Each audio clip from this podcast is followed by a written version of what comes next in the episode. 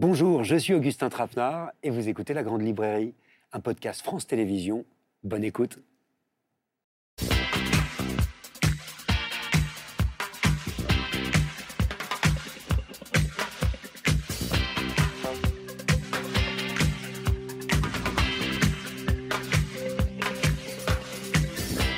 Bonsoir, bienvenue dans la grande librairie en direct sur France 5. Pendant une heure et demie, on va se plonger ensemble dans des livres qui me passionnent parce qu'ils mettent en scène des personnages féminins comme on en voit rarement. Des personnages qui disent non, qui élargissent les cadres, qui réinventent quelque chose. Bonsoir Nancy Houston. Depuis toujours, vous vous penchez sur la question du corps féminin et la façon surtout dont il est raconté, représenté, mis en scène. Je pense à des essais, autant qu'à des romans comme L'empreinte de l'ange, Ligne de faille, ou encore à cette longue lettre qui s'appelle Reine du réel, qui est adressée à la peintre, poétesse et prostituée Griselidis Réal, et qui est autant un hommage, à mon avis, c'est ça qui est magnifique, qu'un autoportrait. Bonsoir, Jennifer Tamas. Bonsoir. Merci d'être avec nous. Vous êtes professeur de littérature française dans le New Jersey, aux États-Unis, et vous publiez un essai aussi redoutable que jouissif, je dois dire, qui s'appelle Au nom des femmes, non N-O-N. C'est une relecture de certaines de nos héroïnes les plus célèbres, dont on a fini par oublier bah, qu'en fait elles ont dit non. Andromaque, le petit chaperon rouge, la princesse de Clèves, qui nous a fait croire qu'elles étaient soumises? Et puisqu'on parle de désobéissance, bonsoir, Mélissa d'Acosta. Bonsoir. Mélissa d'Acosta, dont les héroïnes n'ont rien de petite fille modèle, ni dans ses précédents romans, comme Tout le bleu du ciel, qui a fait d'elle l'autrice la plus lue en France, ni dans le tout dernier, Les femmes du bout du monde, qui nous embarque dans le sud sauvage de la Nouvelle-Zélande pour un hymne à la sororité, aux histoires qu'on se transmet et au nouveau départ. Enfin, Marguerite Abouet, bonsoir. Bonsoir. Merci d'être avec nous. 12 ans qu'on l'attendait, non pas le départ, mais le retour de votre héroïne, Aya de Yopougon, dont le septième tome vient de paraître, toujours illustré par Clément Oubrerie. Et alors, c'est une joie hein, de retrouver les tribulations de cette euh, jeune ivoirienne et de toutes celles et ceux qui gravitent autour d'elle. C'est une saga qui est née il y a 17 ans et qui s'approche dangereusement du million de lecteurs et de lectrices. Parce que vous me voyez venir, on est le 8 mars, évidemment, et pour ouvrir cette émission, en cette journée internationale des droits des femmes, je voudrais quand même vous demander à toutes les quatre, en tant que femme, autrice, romancière, essayiste, aujourd'hui, à qui vous pensez? Jennifer Tamas, tiens. Euh, bah, écoutez, merci beaucoup euh, de me donner l'occasion de parler. Donc, le 8 mars, évidemment, journée de la femme, mais c'est aussi une journée de grève. Et évidemment, moi, je ne peux pas ne pas penser à ma mère, qui a toujours été une femme engagée, qui a toujours été une figure de refus et qui était euh, militante syndicaliste euh, à la CGT et qui ne croyait pas au pouvoir de la littérature parce qu'elle croyait au pouvoir euh, de l'action politique. Mais justement, j'ai écrit ce livre aussi peut-être pour la persuader, même si elle n'aura pas l'occasion de le lire, qu'il y a plusieurs façons de refuser. Et je voulais aussi dédier ce livre à toutes les andromaques, c'est-à-dire celles qui n'ont pas le droit, qui n'ont pas le statut ou l'autorité de refuser et qui pourtant disent, disent non aussi. Voilà. Marguerite Avouet. Alors, moi, je, dédie cette journée à mon grand-père maternel, à Lou Oyer, euh, ce planteur qui, vivait dans son village, qui n'est jamais sorti de son village et qui a eu 20, euh, enfants, dont la moitié des filles, et qui leur a donné euh, bah, le droit d'aller à l'école. Il les a mises à l'école, il n'a jamais forcé ses filles à, à, choisir un mari. Euh, il leur a donné, laissé le choix tout simplement de dire euh, oui, oui à l'école, euh, oui à, l'homme qu'elle voulait épouser. Et, et c'est parce que mais, ma mère a pu aller à l'école que j'ai pu aussi être scolarisée. Mélissa Lacosta. Alors, ben moi, j'ai une pensée pour, pour mon éditrice, une femme de l'ombre, amoureuse des mots, amoureuse des personnages féminins affranchis, euh, qui rêvent de liberté, euh, de personnages forts. Euh, c'est une femme qui se bat pour ses auteurs, qui déniche des talents. Et, qui nous pousse vers la lumière et qui, elle, reste en permanence dans l'ombre. Donc voilà, une petite pensée pour elle. C'est beau de saluer les éditeurs. en coulisses. et les éditrices, en l'occurrence. Et vous, Nancy Houston? Alors moi, je voulais dédier cette émission à une femme que je n'ai pas connue, qui s'appelle Vanessa Campos. C'était une travailleuse du sexe transgenre qui travaillait au bois de Boulogne et qui a été assassinée euh, à l'été 2018. J'ai assisté au procès des, gens qui, qui, ont commis ce crime. Et je pense que Oui, je, je connais des gens comme elle. Je travaille beaucoup euh, en ce moment avec des travailleurs et travailleuses du sexe. Et je trouve que la France n'a vraiment pas encore compris euh, la gravité des lois qu'elle a passées euh, qui pénalisent les clients et qui, enfin, dans un autre temps, c'était le racolage qui était pénalisé. Maintenant, c'est les clients qui sont pénalisés et qui rendent extrêmement dangereux, encore plus dangereux, d'exercer ce métier. Euh, voilà, on va en parler. Oui, alors c'est effectivement passionnant parce que vous en parlez en l'occurrence dans, le livre que vous consacrez, je le disais, à la poétesse, artiste et prostituée suisse Griselidis Real. Euh, vous dites que grâce, entre autres, au mouvement MeToo, Nancy Houston, on dénonce aujourd'hui à longueur de journée les violences que subissent les femmes dans le monde entier. Vous citez hein, féminicide, viol, inceste, tabassage, drague intempestive, pression, agression sexuelle de tous ordres. Mais en ce qui concerne la prostitution, c'est trop délicat, trop diffus, trop divers trop chargé. On ne sait pas comment en parler. Pourquoi? Pour toutes ces raisons, on a beaucoup de mal à en parler. C'est de nombreux métiers différents. Mais ce qu'on peut dire, c'est que la réprobation de la prostitution est à peu près universelle dans notre monde et le mépris dont ces personnes euh, souffrent. Et ça, je trouve, c'est il est temps de prendre véritablement conscience. Si j'ai écrit cette lettre à Griselide d'Israël, c'était beaucoup pour inviter les femmes euh, du mouvement des femmes et les femmes qui, sont, qui font ce travail à discuter ensemble, à partager plus, plutôt que de se lancer des insultes à la tête les unes des autres, parce que c'est très important, en fait, de mieux réfléchir à ce métier-là. Je, tiens à préciser d'ailleurs, merci euh, Augustin Trenard de nous inviter pour cette journée des femmes, effectivement. Si nous sommes un plateau de femmes ce soir, il est à peu près sûr que nous sommes en train de parler des femmes, alors que si un plateau d'hommes, c'est à peu près sûr qu'ils ne sont pas en train de parler du masculin et des hommes. C'est extrêmement rare, en fait, que les hommes se réunissent. Il y a des groupes hommes, etc., euh, ici et là, mais c'est rarissime d'entendre leurs réflexions sur la spécificité d'être garçon. Et c'est vrai, vous, avez, vous m'avez présenté en disant que j'ai beaucoup réfléchi au corps féminin. J'ai beaucoup réfléchi aussi au corps masculin. Et j'ai fait même un spectacle qui s'appelle Le Mal entendu, avec un, avec un groupe de jazz, euh, un trio de, jazz magnifique, le, trio Jean-Philippe Viré, où moi je portais la parole des garçons. J'ai fait aussi un livre tête bêche qui s'appelle Sois belle, sois fort, donc les injonctions faites au, au sexe respectif. Et c'est, il faut véritablement se rendre compte que les hommes ont une spécificité euh, il, y a des choses euh, qui ne sont pratiquées que par les hommes ou presque, et c'est des choses gravissimes. Donc, quand on est tous d'accord pour dire putain, ça, ça c'est vraiment dégueulasse, c'est dégueulasse, putain, Mais pourquoi on ne dit pas Poutine? Ça, c'est dégueulasse. Poutine, c'est dégueulasse. Poutine, c'est des centaines de milliers de morts elles font quel mal, les, travailleuses du sexe? Elles font quel mal? Le problème, c'est que nous ne demandons pas leur avis. Nous décidons, nous théorisons, nous, nous réfléchissons, nous disons non, il faudrait l'organiser comme ci, non, il faudrait l'organiser comme ça, et on ne leur demande pas leur avis.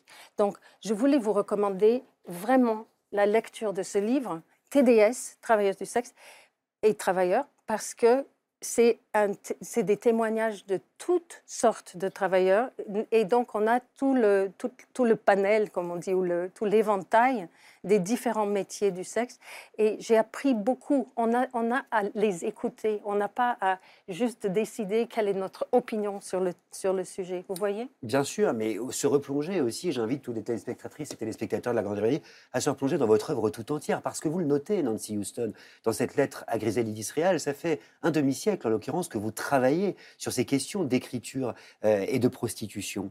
Nancy Houston, romancière, essayiste, euh, on se souvient de romans comme L'empreinte de l'ange, Ligne de faille ou Cantique des plaines qui reparaît ces jours-ci en poche pour les 30 ans de sa sortie. De grands essais aussi, comme L'espèce fabulatrice que Cyril Dion citait encore euh, sur ce plateau la semaine dernière. Mais vous l'avez compris, c'est pour un tout autre texte que j'aimerais entrer dans son univers par une longue lettre vibrante, enflammée, tendue parfois, qu'elle adresse à la poétesse, artiste, militante et prostituée suisse Griselidis Real, disparue il y a 17 ans.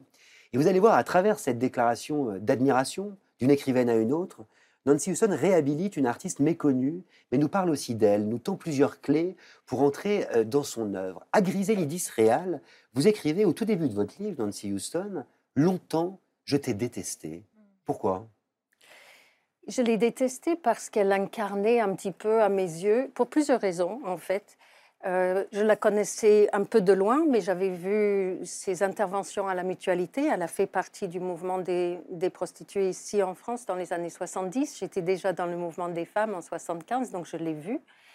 Et dans les interviews après, je la trouvais souvent complaisante, euh, euh, jouant un peu la pute au cœur d'or, etc. Et puis quand j'ai lu son roman Le noir est une couleur, j'ai été extrêmement perturbée par ces récits de, comme elle tombait amoureuse d'hommes violents et comme elle, euh, elle raconte des scènes d'une extrême violence qui, qui, ont eu lieu devant ses enfants. Ça me gênait beaucoup.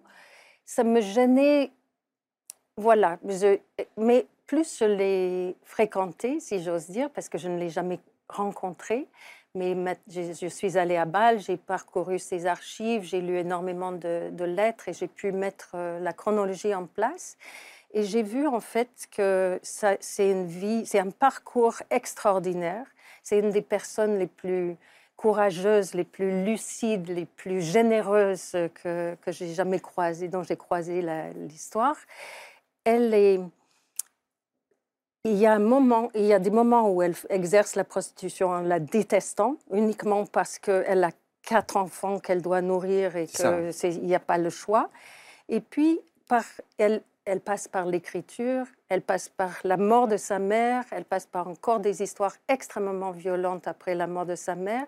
Donc on sent que le fait d'être pute à un moment donné, c'est aussi une façon de dire non à sa mère qui a des valeurs bourgeoises et elle n'a pas envie d'être la femme respectable que sa mère voulait. Et puis c'est une autrice, une autrice euh, extraordinaire, je dois dire, parce qu'on a tendance à l'oublier, euh, poétesse euh, qui écrit ses premiers poèmes à 13 ans et demi. On est alors dans les années 40, malgré un talent évident, il n'y a personne pour l'encourager à faire des études supérieures, pour l'encourager à écrire, encore moins pour montrer son travail, parce que c'est une femme. C'est pour ça qu'on la soutient pas, qu'on l'encourage pas. Elle est encouragée par ses amis, mais euh, sa mère, euh, elle ne voulait pas faire ce que voulait faire sa mère. En fait, vous savez, euh, on exagère tout le monde exagère dans la manière de dessiner, de concevoir nos parents. Donc, euh, moi, je sais des choses sur la mère de Griselidis Réal qui, qui montrent qu'elle était en fait, qu'elle ressemblait beaucoup plus à Griselidis que les textes de Griselidis elle-même ne laissent entendre. Elle était passionnée par la littérature. Elle était mère, euh, elle a conçu Griselidis hors mariage, avant, euh, avant d'être mariée. Donc, c'est quelqu'un qui était passionnément amoureuse de son mari, etc. Donc on ne peut pas vraiment dire, euh, euh, croire au, prendre au premier degré exactement tout ce qu'elle dit. Mais se peut-il quand même, Jennifer Tamas, que les femmes soient pas autant encouragées que les hommes, non seulement à, écrire, mais à croire que leurs travaux euh, la peine d'exister, tout simplement? Bah, historiquement, c'est vrai, puisque une femme, quand elle écrit, elle devient publique et il y a tout ce rapport entre l'écriture publique et la prostitution. Quand même, il y a, à, travers l'histoire, ça, le montre, de passer entre toutes les mains. C'est ce que dit Sévigné, quelle horreur de passer entre toutes les mains. Elle ne voulait pas que ces lettres soient publiées. Donc, il y a l'idée de sortir de l'ombre quand même quand on écrit. Euh, donc, c'est pas un métier de femme. Et puis, bon, euh, socialement, historiquement, euh, les femmes ont beaucoup publié de manière anonyme. Mais il y a surtout le fait que elle incarne, la prostituée incarne le désir féminin. Et ça, dans nos sociétés, je dirais depuis très longtemps, quand je dis nos sociétés, je parle des, de, depuis le néolithique, depuis qu'on a décidé de privatiser les femmes, de, de, créer, d'enfermer les femmes, d'enfermer les terres, de maîtriser la nature, etc on a réprimé le désir féminin. Quand on dit que c'est le métier le plus vieux du monde, c'est du pipeau, c'est totalement faux. Le métier le plus vieux du monde, c'est pêcheur, euh, c'est cueilleur, c'est euh, chasseur, chasseresse, euh, etc. Mais par contre, le désir féminin et la curiosité féminine et le désir de comprendre et de voir est puni, est arrêté et, et réprimé, que ce soit Ève, que ce soit Pandore, que ce soit... Et donc ensuite, euh, tout, ce- tout ce Psyché, qui... Oui, psyché, ouais. toutes les femmes qui... Les nymphes, etc., tout ça est réprimé comme païen. Et donc, on a quoi comme image? Au lieu de... Regardez, on, oublie tout ça. Ça, c'est des images qui viennent de, des églises euh, 12e siècle, des églises romanes. euh, en Irlande, sur la côte ouest d'Irlande, ce sont des Sheila Nagig, ça s'appelle, des femmes qui montrent leur sexe. On est loin de la Vierge Marie. C'était sur les églises. Et il y en a des centaines en Irlande, En l'occurrence, dans le nord de l'Écosse. Réal, ça va de pair avec l'écriture. Et moi, je trouve que c'est quand même assez intéressant. Vous l'expliquez, c'est une expérience, l'écriture, euh, chez Chrysilidis Réal, qui est décisive parce que c'est un moment où elle reprend en main son récit, euh, son histoire, dans ce qu'elle a de plus intime et dans ce qu'elle a de plus terrible. En quoi est-ce quelque chose qui vous parle, vous, Nancy Houston Mais on se ressemble à beaucoup d'égards. On était en colère contre notre mère. Je dis qu'on est des iriphiles. Il y a un personnage de oui. Racine. D'Iphigénie, C'est les amoureuses de la, de la rage, de la colère. On est très en colère euh, contre notre mère pour des raisons différentes. Et la- le, le devoir de la mère, c'est de protéger la vie euh, le- et le corps de ses enfants. Donc, comment mieux punir la mère qu'en bradant son propre corps? Et il y a beaucoup de femmes Oui, qui ont cette démarche. Moi, j'ai beaucoup eu cette démarche de punir mon propre corps par l'anorexie, par, euh, par le, la- le narcissisme maniaque et, et un souci de, de chaque euh, détail.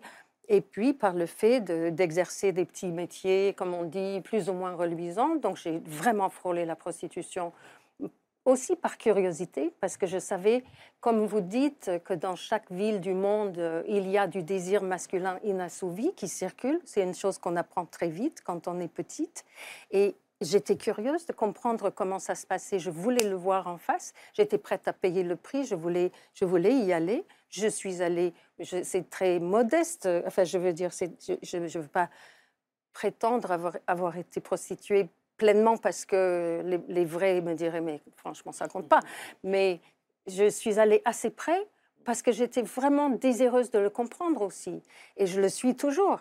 S'il y a des choses que ne font que les hommes, à 99,99%, c'est clients de prostituées et soldats. On ne parle jamais de ça. Comment se fait-il que quand on ouvre la télévision et on voit des hommes en train de faire la guerre, la guerre, la guerre, la guerre partout, on ne remarque pas que c'est juste des phallophores. Phallophores, c'est des porteurs de phallus. Oui, oui. Et-.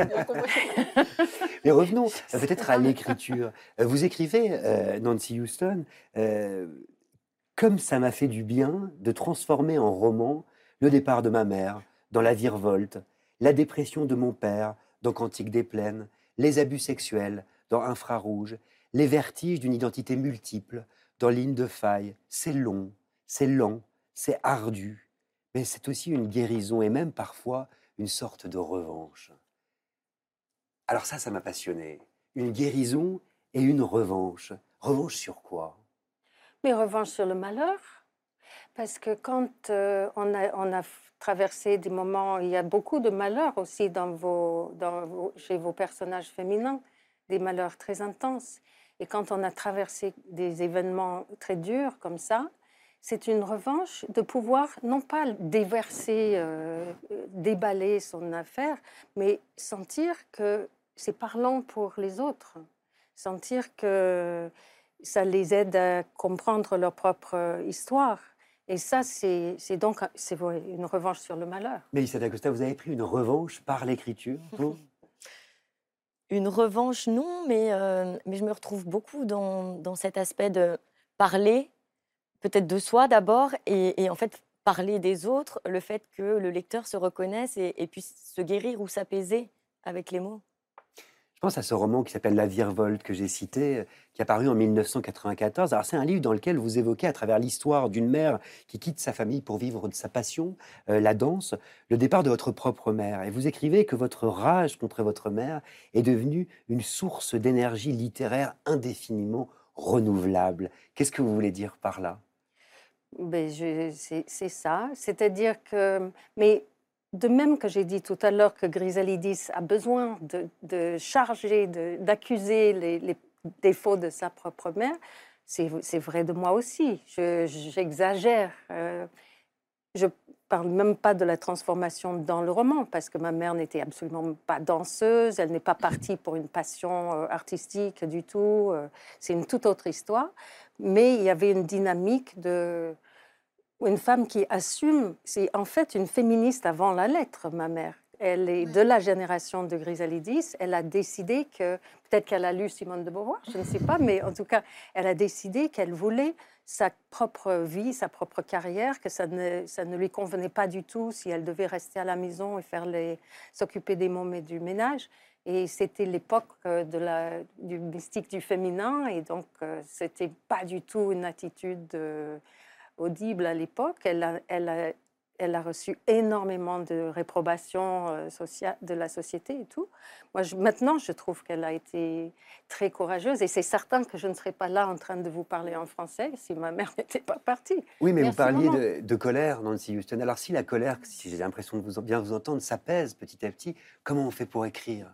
Quand on en a moins de colère On verra bien. Vous citez un poème, un poème euh, de rage formidable euh, de Griselidis Réal, un poème qui se trouve dans l'anthologie de ses poésies complètes que vous avez préfacé. Je vais le lire, euh, ce poème, parce que je le trouve beau. Je marche comme une gifle et comme un coup de poing dans vos gueules, les pieds brûlés, le cœur crevé, dans vos rues, ville de sang, ville d'ordures, aube décomposée sur vos bûches flétries et sur vos inutiles orgies cette colère, vous la reconnaissez? Qu'est-ce qui vous met en colère maintenant, aujourd'hui? Moi, ce qui me met en colère, ce n'est pas du tout euh, la prostitution, par exemple. Et elle, elle-même, Griselidis, a beaucoup changé d'attitude. Ça, c'est quand elle allait dans... Elle faisait les clients bourgeois, etc., les riches de Genève. Après, dans la deuxième phase, quand elle a repris sa carte dans une optique militante, elle a, elle a travaillé surtout avec des, clients qui étaient des travailleurs immigrés, des Turcs, des Maghrébins, des, gens, des Africains, etc. Et quelqu'un a eu l'expression magnifique, c'était la geisha des pauvres. Et je trouve ça magnifique. C'est-à-dire qu'elle avait la force intérieure de donner à ces hommes un peu de tendresse, un peu d'écoute, un peu d'amour, un peu de autre chose que ce qu'ils recevaient dans la figure toute la journée. Et euh, elle en était très fière et je pense que c'est magnifique en fait. Alors c'est une figure littéraire, la prostituée, mais j'aimerais qu'on revienne à la mère dont on a beaucoup parlé, qui est aussi une figure littéraire, et ici plus précisément à, travers l'exemple du personnage de la virevolte qui abandonne ses enfants, de la figure, sur la figure de la mère indigne, euh, que vous disséquez dans votre livre euh, Au nom des femmes, Jennifer Tamas, à travers le personnage de Médée notamment. Qu'est-ce qui vous intéresse dans la représentation de cette figure de la mère indigne en littérature? Alors, je comparais Médée par rapport à Andromaque pour essayer de comprendre un petit peu finalement euh, ce qui se passait dans la littérature, ce qui pèse sur les femmes et sur les rôles de mère dans la littérature. Donc, soit on les voit comme parfaites, et c'est euh, Andromaque, mère parfaite, soit on les diabolise, et c'est Médée. Et ce que j'essaye de montrer, c'est que cette ligne de démarcation, elle n'est pas aussi nette, et que l'Andromaque de Racine, par exemple, elle est pleine de failles, c'est pas une mère aussi parfaite qu'elle le dit, puisqu'elle dit bien que, que tes jours euh, pèsent à ta mère. Donc, c'est la souffrance de devoir prendre soin d'un enfant et que Médée, elle a beau sacrifier ses enfants, elle en est euh, quand même euh, très euh, détruite. Et... alors, qu'est-ce que les interprétations qu'on a pu faire de ces personnages, comme Médée, par exemple, ou comme Phèdre d'ailleurs, qu'est-ce que ça révèle du monde dans lequel on vit? Parce que c'est là où votre livre est passionnant aussi, Jennifer Tamas, et sur lequel on va revenir bientôt en détail. Ce que j'essaye de montrer, c'est qu'on construit la réception des œuvres à travers un regard dominant que j'ai appelé, faute de mieux, male gaze, enfin le regard masculin. Et je l'explique de deux façons, soit par la façon dont on a opéré un, triage dans les œuvres et on a établi le canon littéraire, soit dans la façon où quand les œuvres paraissent, on les reçoit d'une certaine façon et on va privilégier un certain type de réception qui est euh, le plus souvent misogyne. C'est-à-dire qu'on enferme effectivement euh, dans certaines représentations, dans certains rôles, les figures féminines. Je pense par exemple à la gâteuse de foyer, Marguerite ah oui, C'est génial. Ah bah ouais. Euh, qu'est-ce que c'est une gâteuse de foyer? Il faut nous expliquer. Une gâteuse de foyer, c'est euh, tout simplement une, une, une, une jeune fille beaucoup plus jeune euh, et belle que celle qu'on a à la maison et qui est supposée euh, euh, euh, prendre votre mari. C'est ça. c'est tout simplement ça. Et, et alors, en l'occurrence, c'est le nom dans, le- dans les livres de Marguerite Abouet d'une d'une série à succès dans laquelle joue euh, l'une des héroïnes. Oui. euh, qui s'appelle Bintou. Bintou qui un jour, c'est important de le noter, décide de reprendre en main le scénario de sa série. Pour quelle raison, tiens? Elle reprend en main ce scénario? Bah, parce que elle, elle- elle ne pensait pas que euh, toutes ces femmes qui regarderaient cette série la détesteraient. Autant, C'est ça. euh, elle joue un rôle, euh, en, en tout cas, c'est ce que c'est ce qu'elle essaie de, de- de montrer qu'elle joue un rôle. Et maintenant que le- le- le- la fiction dépasse sa propre, sa propre vie et que toutes ces femmes dans la rue qu'elle croise ont juste envie de, de, la, de, la, de la taper, euh, c'est euh, pour elle, elle, elle- il faut qu'elle elle, elle réinvente son personnage. Il faut qu'elle se donne le bon rôle et que euh, euh, si elle fait ça parce que elle était violée petite par ce monsieur, elle se venge et c'est pour ça euh, qu'elle euh, qu'elle aimerait bien euh, changer le rôle et devenir euh, plutôt une héroïne plutôt que cette femme qui gâte le foyer. C'est intéressant. Qu'est-ce qui se joue justement dans cette Ouais. réappropriation du récit? Moi, j'ai adoré parce que ça montre très bien comment euh, les lecteurs ou les spectateurs, en l'occurrence, n'arrivent pas à faire la distinction entre euh, la, la réalité et puis euh, la notion de rôle. Ouais. Et c'est pas juste les femmes, c'est tout le monde, c'est-à-dire c'est- que les hommes aussi. Oui. Donc il y a une espèce de contamination ici du désir et euh, ce qui montre aussi une empathie. Donc ça veut dire qu'elle joue très bien finalement. Elle joue elle joue son rôle. oui. Mais euh, c'est vrai que c'est intéressant de, de vouloir reconstruire le rôle Ouais. et euh, que ça passe aussi par euh, bah, un affrontement, un refus en fait. Elle dit non. C'est Oui. ça, c'est une transgression euh, en réalité. Et ça, cette transgression, c'est un mot important chez vous, euh, Nancy Houston, un mot qui revient à plusieurs reprises euh, dans votre livre, dans plusieurs de vos livres d'ailleurs. Et vous écrivez euh, que votre propre père vous a, alors c'est une scène que j'adore, vous a sans cesse incité à transgresser, à ne pas entrer dans la norme, à désobéir, à bazarder le respect, ce qui vous colle d'ailleurs des frissons de honte. Oui, il était un petit peu immature et il y a un poème aussi de Griselidis où elle incite ses enfants à transgresser tous les tabous. Et euh, en fait, les tabous sont en place pour une raison. C'est pas pas pour les défendre, mais enfin, euh, les sociétés ont tous él- élaboré ces tabous. Et les, les gens qui les incarnent, c'est les parents. Bon, ensuite, euh, chacun trouve euh, son- ses limites et à quel point il a envie de montrer que ça peut être souple ou non. Mais mon père transgressait carrément. Il, il marchait là où c'était interdit de marcher, il tournait à gauche là où c'était interdit de tourner à gauche. Et vous? Et, et moi, je me, j'ai- j'étais, j'avais peur parfois. Mais vous avez beaucoup désobéi dans votre vie? Oui, j'ai beaucoup de- désobéi, mais euh, oui, peut-être que j'ai tout simplement hérité ça de mon père, ce désir de d'aller voir comment ça se passait si on disait non, ben, je ne veux pas faire ça comme ça. Mais ensuite, euh, j'ai j'ai quand même très envie de dire que cette histoire des rapports entre les sexes, parce que nous sommes là euh, pour ça, c'est important de comprendre qu'on ne va pas résoudre le problème. On ne va pas résoudre le problème. Il y a, un- je cite jamais Lacan, mais Lacan disait il n'y a pas de rapport sexuel. Et quelque part, si, si on pouvait résoudre ce problème, il n'y aurait plus ni poésie, ni chanson, ni roman, ni. euh, voilà. On est programmé différemment. On est des animaux qui avons des programmes différents. Et quelque part, les femmes, nous autres femmes, nous avons produit des hommes plus violents que nécessaire en choisissant toujours des hommes forts. Sur des milliers, des millions d'années, on a choisi les hommes pour leur capacité de tuer. Et en fait, on a créé une espèce qui est beaucoup plus violente qu'il que, qu'il ne faudrait. Alors, il faudrait changer de paradigme, en fait. Donc, il faudrait maintenant, les femmes, je vous dis sincèrement, il faudrait aimer les doux. Et il faudrait montrer aux hommes que nous, aimons, que nous les aimons quand ils sont doux. Et que notre plaisir, ce n'est pas euh, le, le narcissisme, ce n'est pas d'être belle. Est-ce que je suis belle Est-ce que je suis belle que Il y a une sorte d'hypertrophie du regard. D'abord, Mélissa D'Acosta, vous voulez réagir? Oui, non.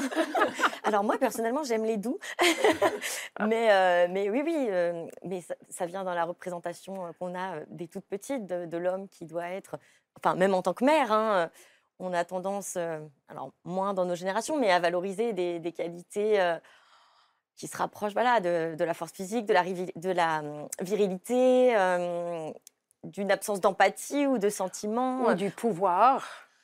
Ouais, moi je pense qu'on peut déjà. Alors j'ai envie d'être un peu optimiste quand même parce que je- déjà on peut changer les scripts, on peut relire les scripts amoureux. Puis quand même les choses sont, sont quand même en train de changer. La preuve, moi je suis là, j'ai deux enfants, j'habite aux États-Unis, j'ai deux petits garçons. C'est mon mari qui est parti en conférence à l'autre bout des États-Unis avec les deux petits garçons là. Donc je veux dire, les choses sont en train de changer. Et puis si on relit même la, la littérature classique, regardez La Belle et la Bête, c'est l'histoire d'un homme qui paraît monstrueux, hyper viril, tout ce que vous voulez, mais il se désigne au féminin, il se dit, et il est très doux finalement. Donc je veux dire, il n'y a pas forcément les Oui. doux d'un côté, les... Et puis, Ouais. Je vous rappelle quand même, Nancy Houston, euh, que vous écrivez. Nous écrivons dans l'espoir de secouer, de choquer un peu. Je suis une provocatrice, car provoquer, c'est essayer de réveiller un monde que par moments nous trouvons coupablement apathique et veule. Il y a quelque chose quand même, une volonté chez vous ici que le monde se réveille. Là, je parlais de ma canadiani- canadianité. C'est vrai. Euh, parce que Griselidis est, est, comme vous savez, suisse et, et moi canadienne. Et donc, euh, notre peuple jouit d'une réputation indûment positive comparée à celle de notre voisin. euh, voilà, dans l'occurrence, pour les Suisses, la France et pour les Canadiens, les États-Unis, qui sont, qui sont beaucoup plus coupables aux yeux de l'histoire. Mais nous découvrons maintenant de plus en plus de de crimes qu'ont commis les Canadiens Mais l'écriture, forme. c'est aussi une façon de changer le monde, de réveiller Oui, quelque chose, non? Nous espérons. Mais moi, je suis vraiment partisane de cette phrase de James Baldwin. Il disait euh, il faut maintenir toujours présent à l'esprit deux vérités qui semblent contradictoires. La première, c'est qu'il y aura toujours des injustices. Et la seconde, que ça vaudra toujours la peine de lutter contre Ah les oui. injustices. Donc, euh, c'est c'est ça ma, ma philosophie. Comme je vous invite à lire Reine du réel, Lettre à Griselidis Réal, c'est publié aux très belles éditions du Nil. Et je précise aussi que Cher Vive, qui réunit l'œuvre complète de Griselidis Réal, est publié chez Segers et en poche également chez Point. Vous en avez signé la préface Nancy Houston. Je signale également la reparution en poche de votre Cantique des Plaines euh, chez Babel. Mais on va passer maintenant euh, à un essai, si vous le voulez bien. Alors l'un des plus stimulants qui m'a don- été donné à lire depuis ce début d'année, vous allez comprendre pourquoi. Est-ce que vous vous êtes déjà demandé ce qui se cachait derrière l'image des belles endormies de contes de fées? Vous savez, la belle au bois dormant ou toutes ces jeunes femmes qui attendent qu'un prince charmant vienne les délivrer. Ou bien derrière ces grandes héroïnes tragiques qui ont toujours l'air d'attendre que le destin décide à leur place. Et si toutes ces femmes de papier qui ont façonné hein, notre imaginaire n'étaient pas si soumises qu'on le croit? Et si on avait tout simplement mal lu ce qui était écrit au départ. C'est ce que nous explique Jennifer Tamas dans Au nom des femmes, non NON, un essai absolument redoutable où elle met à jour la portée féministe de certaines œuvres classiques, de la Belle au bois dormant jusqu'aux Liaisons dangereuses, en passant par Andromaque ou La princesse de Clèves. Alors c'est l'occasion assez jouissive, hein, je dois dire, de démonter certains clichés, à commencer, Jennifer Tamas, par la misogynie des contes de fées. Parce qu'on nous explique tout le temps, les contes de fées, c'est l'enfer. Pour les femmes, elles sont extrêmement maltraitées, c'est la culture du viol et tutti quanti. Pourquoi sont-ils moins misogynes qu'on ne pourrait le penser, tiens? Oui, c'est vrai, vous avez raison. C'est- l'idée, moi, quand euh, j'ai entendu beaucoup avec MeToo, qu'il fallait vraiment résister contre cette, cette culture du viol qui est très importante. Et l'idée, c'était qu'il fallait réécrire tous les contes de fées. Et c'est quand même un travail colossal de réécrire tous les contes de fées. Et je me suis réintéressée pour voir finalement, est-ce qu'il n'y avait pas des refus enfouis ou des façons de dire non qu'on avait occultées. Et donc, ce que j'ai découvert en m'appuyant sur les travaux des folkloristes notamment, c'était, bah, par exemple, le, le conte du petit chaperon rouge. On connaît une version principale, et en réalité, il y a d'autres versions, euh, notamment des versions où finalement le loup n'est qu'un instrument de connaissance. Il ne mange pas la petite fille. La petite fille se délivre par elle-même, et c'est une jeune femme. Et tout se passe entre trois générations de femmes, c'est-à-dire la mère, la grand-mère et la petite fille. Elle n'est même pas mangée. Elle n'est même pas mangée. Et elle, elle, euh, si vous voulez, elle chemine de la maison de sa mère, où il y a le secret euh, de la fabrication, puisqu'elle fabrique des gâteaux dans le four. et elle va cheminer vers euh, l'habitation de sa grand-mère qui est près d'un moulin. Et le moulin, c'est là où il y a la graine de blé, c'est encore ce qu'il y a avant le gâteau. Donc il y a tout cet itinéraire comme ça de la découverte. Le fait qu'on ait effacé ça, qu'est-ce que ça révèle? Qu'est-ce que ça veut dire? Bah, parce qu'on a voulu faire du petit chaperon rouge. Enfin, c'est parfait maintenant que je suis maman. C'est voilà, c'est un conte d'avertissement. Ne parle pas aux inconnus. Va euh, dans le droit chemin. Il y a tout le substrat euh, chrétien aussi, et c'est l'idée que les petites filles, faut surtout qu'elles qu'elles suivent le chemin tout tracé pour elles. Si on prend l'exemple de La Belle et la Bête que tout le monde connaît, qu'est-ce qui, dans l'adaptation euh, animée des studios Disney, en 1991, diffère des versions de Madame de Villeneuve et de Madame le Prince de Beaumont Ah Jennifer Tamas. Ouais, non, mais c'est horrible la version euh, La Belle et la Bête. Voilà, en 91, donc c'est c'est vraiment la valorisation du syndrome de Stockholm, la violence conjugale. C'est tout passe par le désir des hommes. Donc il y a deux types d'hommes toxiques, la Bête et euh, Gaston, qui est euh, le, le pire des, des hommes qui organise un mariage auquel il invite sa propre fiancée, et lui qui veut l'épouser tout le temps. Et tout repose sur le désir masculin. Et on n'est pas du tout dans le- la contemplation ou le regard de Belle. Et la réalité, en fait, du conte au départ. Et voilà, et à Madame de Villeneuve, c'est en 1740, c'est la première version littéraire du conte, et c'est un conte qui pose vraiment la question du consentement sexuel. Mais alors, du coup, qu'est-ce qu'on en fait de ces versions Disney, par exemple? C'est ben, une vraie question. Eh ben, elles sont géniales pour étudier les contes euh, du XVIIe et du XVIIIe siècle. Moi, je- par exemple, en cours, j'ai fait souvent un séminaire sur les contes de fées. Moi, je, je commence par euh, ce qu'il y a de plus récent, donc les étudiants, les étudiantes réagissent, et plus on remonte dans le temps, plus ils sont abasourdis par la nouveauté de ce que je leur présente euh, dans le... Griselidis, le conte de Griselidis, vous connaissiez? Oui, Bien oui, oui, sûr. bien sûr, bien sûr, tout à fait. C'est vrai que c'est un La magnifique conte. patiente.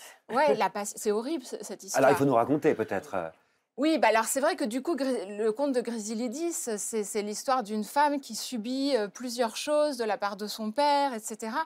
Mais je l'utilise beaucoup moins parce qu'on n'a pas de réception très récente de Disney, et donc mhm. c'est beaucoup moins maniable en fait. Qu'est-ce que ça dit quand même de la puissance des images par rapport à, à la littérature aujourd'hui? À vous, qui êtes enseignante, en fait. La puissance des images, bah, c'est-à-dire que c'est c'est ce que dit euh, Laura Mulvey et que reprend Iris Bray dans, dans, cette, euh, dans cet essai magnifique sur la révolution à l'écran, c'est qu'on a beaucoup consommé des images qui étaient vues sous l'angle du désir masculin et que toutes les expériences féminines, que ce soit euh, les règles, les, les viols ou la- les questions d'avortement, n'étaient pas filmées parce que ne les concernaient pas. Et c'est pour ça que Céline Sciamma, elle est géniale et qu'elle nous propose d'autres récits en fait. Marguerite Abouet, vous êtes euh, scénariste de BD, mais aussi pour la télévision. Vous avez notamment signé une adaptation du concept de Plus belle la vie pour le continent euh, africain, où vous abordez des sujets tabous, hein, tels que l'excision, tels que les mariages forcés. En quoi, aujourd'hui, est-ce que vous mesurez justement le pouvoir euh, de ces images, qu'elles soient véhiculées euh, par la télévision, le cinéma, ou aujourd'hui sur les réseaux sociaux Pouvoir positif ou pouvoir négatif, euh, d'ailleurs Alors, les images, c'est euh, magnifique pour pouvoir euh, justement parler de sujets difficiles. Le divertissement, moi je passe par le divertissement justement pour, lancer quelques, informations sans être didactique ni, moralisatrice.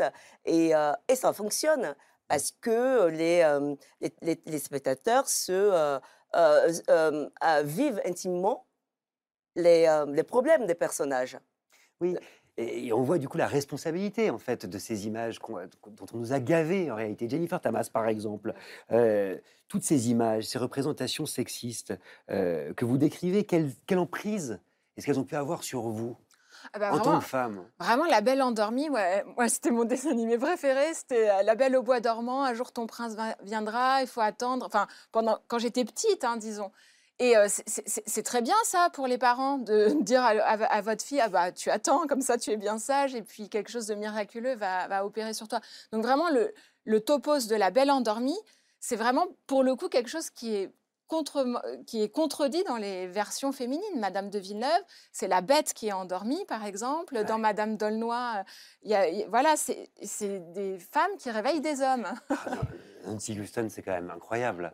Qu'est-ce que vous en dites, vous? Qu'est-ce- Quelle réflexion est-ce que ça fait surgir? Mais moi, je, je suis, je, je trouve que malheureusement, on n'invente pas de nouveaux contes. Les contes, c'est des choses qui, se forment un peu comme les mythes ou les légendes ou les rituels. On ne peut pas décider de l'extérieur par volontarisme d'inventer un conte. Et donc m'aider, par exemple, je me rappelle, il y avait un essai d'une euh, romancière euh, féministe allemande qui disait que, en fait, à l'origine, Médée ne tue pas ses, ses enfants. C'était une toute autre euh, fin de l'histoire avec Jason. Mais ce qu'on a retenu, c'est qu'elle tue ses enfants. Et ce qu'on a retenu de- du chaperon rouge, c'est que, Oui. il- c'est que le loup la bouffe. C'est pour ça qu'il faut changer les anthologies et raconter autrement. Parce Il que faut revenir. les mythes, c'est Mm. pareil, comme Hélène de Troie, par exemple, on dit tout le temps, c'est la faute d'Hélène, la guerre de Troie, Hélène était amoureuse de Paris, mais il y a d'autres Il y a versions d'autres versions. où elle Et est alors, j'ai- violée, J'ai Hélène. beaucoup, beaucoup apprécié votre façon de, à chaque fois de nous montrer quelles sont les versions contemporaines de ces mythes. Et notamment avec Hélène, il y a des pages absolument déchirantes sur Marilyn Monroe. Mm. Je me permets de redire que le désir féminin est puni, que c'est un truc qu'on ne supporte pas. Que si, si une femme euh, incarne le désir, c'est pour ça qu'on ne supporte pas la prostitution, parce qu'elles incarnent, même si elles miment, même si elles font semblant, Oui. même si elles exagèrent, mais elles miment le désir féminin. Et ça, c'est un truc qu'on veut punir. Et vous Et donc, il racontez y a un- un la manière entre dont- l'actrice et la prostituée, évidemment, parce que l'actrice mime aussi le désir. Tout Absolument, à fait, tout à fait. absolument. Et Marilyn Monroe, qui a incarné ça pendant des années et qui a été punie de la plus sordide façon. Vous dites, euh, Jennifer Tamas, dans votre livre, en tant qu'enseignante aussi, euh, au nom des femmes, que certains étudiants ne veulent plus étudier euh, des œuvres qu'ils jugent racistes ou des œuvres qu'ils jugent misogynes. Ces objections, vous qui enseignez la littérature classique, qu'est-ce que vous en faites? Qu'est-ce que vous leur répondez? Bah, je les écoute et j'essaye de les comprendre. Et c'est pour ça que j'ai écrit cet essai, parce que c'est vrai qu'aux États-Unis, en plus, on a l'idée d'une scolarité qui est utile et qui est très chère. Donc, c'est de, de leur dire, OK, bah, venez, déposez vos préjugés et on va voir ce qu'on peut trouver. Et vous avez dit le mot-clé, parce qu'effectivement, parfois, il s'agit tout simplement de préjugés. Vous prenez l'exemple, les pages sont géniales, euh, de Chauderlot de Laclos dans Les Liaisons dangereuses, euh, popularisé par plusieurs adaptations au cinéma. Certains y voient une apologie du libertinage, de ce qu'il y a de pire, euh, une culture du viol, encore une fois, ce sont les mots que, vous citez, alors que c'est tout le contraire. Ouais, moi je trouve que c'est un roman du désastre. Enfin, c'est Marie Desplechin aussi qui dit ça, c'est-à-dire on vous montre exactement ce à quoi conduit la société patriarcale où les femmes sortent du couvent et qu'elles sont mariées directement à un homme qu'elles n'ont pas choisi. Ben, ça marche pas. Et la question de Madame de Merteuil, vous parliez de, colère tout à l'heure. Je pensais à Madame de Merteuil. Madame de Merteuil essaye de prendre le libertinage comme une question de féminisme. C'est-à-dire, est-ce qu'elle va pouvoir s'émanciper par le libertinage? Et Parce qu'elle a de la colère. Et parce qu'elle est mariée de force aussi. Mhm. Et ce que montre la clause, c'est que c'est dix fois plus difficile pour une femme de s'émanciper, y compris par le libertinage, que pour un homme. Et que malgré ça, euh, la- bah, ça conduit au malheur. Ça veut dire qu'il y a pas mal de contresens qui sont faits sur ces œuvres. Et quand on prend un autre le livre revient par exemple, c'est assez intéressant sur la notion de galanterie, euh, dont beaucoup ont une fausse image et qui est souvent réduite à des clichés. Qu'est-ce que c'est la galanterie, Ah là là, Tamas je ne prétends pas du tout répondre à cette question parce que déjà, il y a des galanteries et tout le monde a écrit sur la C'est galanterie. déjà des- un élément de réponse. Oui, il y a- donc il y, a des- il y a des bons usages, des bons usages et des mauvais usages de la galanterie. Moi, ce que j'essaye de montrer, c'est qu'il y a une galanterie qui existe en conversation avec la préciosité. Et que, si vous voulez, la galanterie, c'est vraiment un idéal d'honnêteté où l'homme parle à la femme et la femme est une interlocutrice pour essayer de cartographier les sentiments, avoir des sentiments honnêtes Et avoir la possibilité de dire non. et avoir la possi- et prendre en compte le refus. Vous donnez l'exemple de la princesse de Clèves, qui se refuse à un séducteur pour qui elle a pourtant des sentiments, et dont le non a très longtemps été interprété comme une preuve de frigidité. Ce n'est pas ce qu'écrit Madame de Lafayette, dites-vous. Non, parce que la princesse de Clèves, vraiment, c'est l'histoire d'une femme pleine de désirs et qui va résister à son désir et qui va dire non plusieurs fois à Nemours, qui justement, lui, utilise la mauvaise galanterie, Ah. parce qu'au début, on croit qu'il est galant, parce qu'il est raffiné, etc. Mais en fait, il ça montre très bien l'échec de cette galanterie-là, puisqu'il devient vraiment un harceleur à la fin. Et elle le refuse parce qu'elle sait qu'il est mauvais pour elle, qu'il est, c'est un amour toxique pour elle. Donc c'est pour ça qu'elle le refuse. Mais c'est pas parce qu'elle n'a pas de désir. Au contraire, c'est une femme qui a des désirs et qui dit non malgré son désir. Ce que j'aime, Jennifer Thomas, c'est vraiment la pédagogie dont vous faites preuve pour nous raconter, pour expliquer ces contes et ces textes classiques. Et sur ces pages, sur la princesse de Clèves, sur l'acharnement aussi dont ce livre a pu faire l'objet euh, dans le débat public, certains s'en rappellent, on a pu dire que c'était un livre barbant, inutile, cette idée sous-jacente que la littérature et l'enseignement de la littérature, ça ne sert à rien. En quoi votre travail d'enseignante, chercheuse aujourd'hui, euh, c'est aussi de montrer que la littérature sert à quelque chose justement. Oui, alors ça, c'était le grand débat que j'avais avec ma mère, justement. On parlait des mères, et, c'est vrai, vous disiez que parfois on caricature aussi nos mères pour nous construire nous-mêmes. Mais voilà, ma mère, elle croyait aux, choses concrètes politiques. Moi, je pense que la, la, littérature, elle a le pouvoir de réenchanter le monde et de nous permettre de questionner le monde, de questionner les rapports de pouvoir, de questionner les rapports de séduction, d'essayer de, bah, par exemple, d'analyser le non. Le refus, il n'y a pas une seule façon de refuser. Andromaque, sa manière de refuser, c'est de retarder l'action, c'est de ni oui ni non. Voyez Donc, et en fonction du statut social que vous avez, vous n'êtes pas toutes des reines ou des princesses, vous pouvez être des prisonnières, vous pouvez être des esclaves, et il y a quand même des façons de refuser. Et donc c'est ça, la littérature, elle nous permet d'analyser des procédés aussi parce qu'on projette de nous-mêmes dans ces textes. Il y a tous ces passages d'identification qui nous font découvrir des choses sur nous-mêmes aussi. c'est ce que disaient Melissa Lacosta et Nancy Houston tout à l'heure. On peut rêver aussi qu'advienne le temps où on n'est pas, euh, on ne soit plus obligé de juste dire oui ou non, oui ou non, consentement, yes, no, yes, no, mais dire let's go. Hein? que ce soit voilà, bah, que on soit. Oui, mais je sais pas, parce que ça, c'est une réponse yes ou non. N'est-ce pas?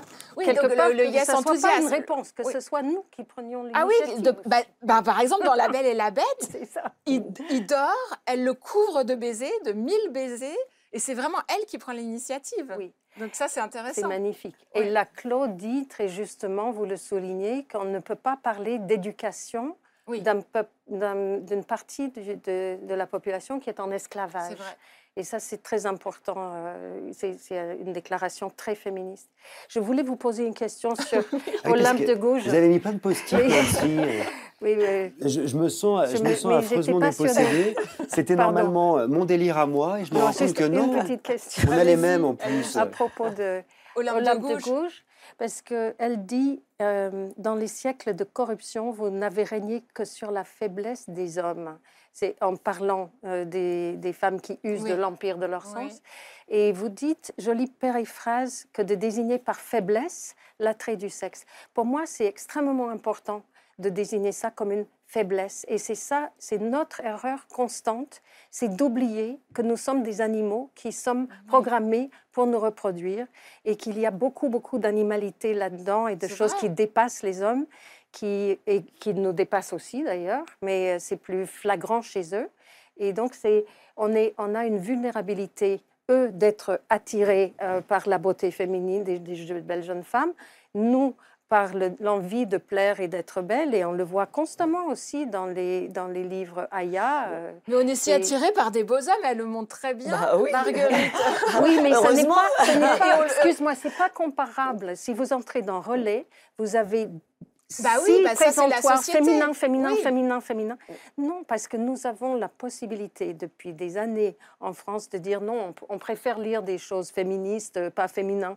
Si présentoir de féminin, il y a des centaines de titres de magazines féminins, il n'y en a pas un de magazine masculin. C'est-à-dire, ce n'est pas symétrique. Oui, oui, non, mais pas oui, symétrique. oui, nous nourrissons ce commerce. Nous n'arrêtons pas de le nourrir. C'est ce que dit Olympe de Gouges. Et donc, la position d'Olympe de Gouges, pour le coup, elle est extrême puisqu'elle dit la seule façon, c'est de sortir de la séduction. Elle dit ça.